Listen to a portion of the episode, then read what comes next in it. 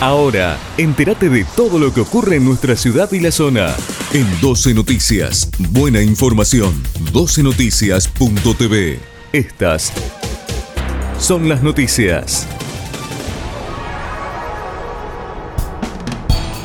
Alejandro Camargo visitó el club Ibarra, cerca de los clubes, por un futuro mejor para los chicos. El candidato concejal de Juntos por el Cambio, Alejandro Camargo, visitó el club Ibarra de la ciudad de Villa Gobernador Galvez.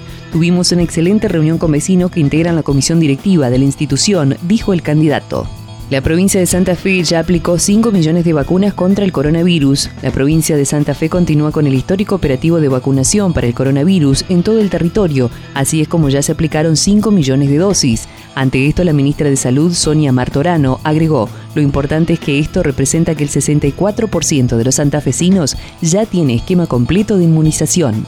Perotti y De Pedro participaron en la presentación del libro de los tiburones del Paraná en Arroyo Seco. El gobernador Omar Perotti y el ministro del Interior de la Nación, Eduardo De Pedro, participaron de la presentación del libro Inclusión en Discapacidad, de la palabra a la acción, que relata la historia de 20 años de Tiburones del Paraná, el proyecto donde cientos de personas con y sin discapacidad y sus familias trabajan juntas, interactúan, conviven, aprenden y se divierten realizando diferentes actividades deportivas, recreativas y culturales en el complejo que la institución posee en Arroyo Seco.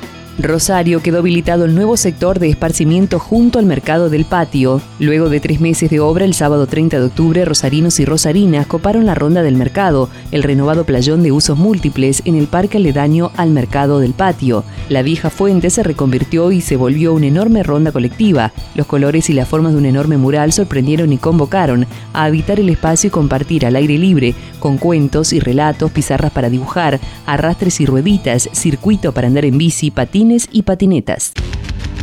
Todo lo que ocurre en nuestra ciudad y la zona, te lo informamos acá. En 12 Noticias, buena información, 12noticias.tv. Estas fueron las noticias.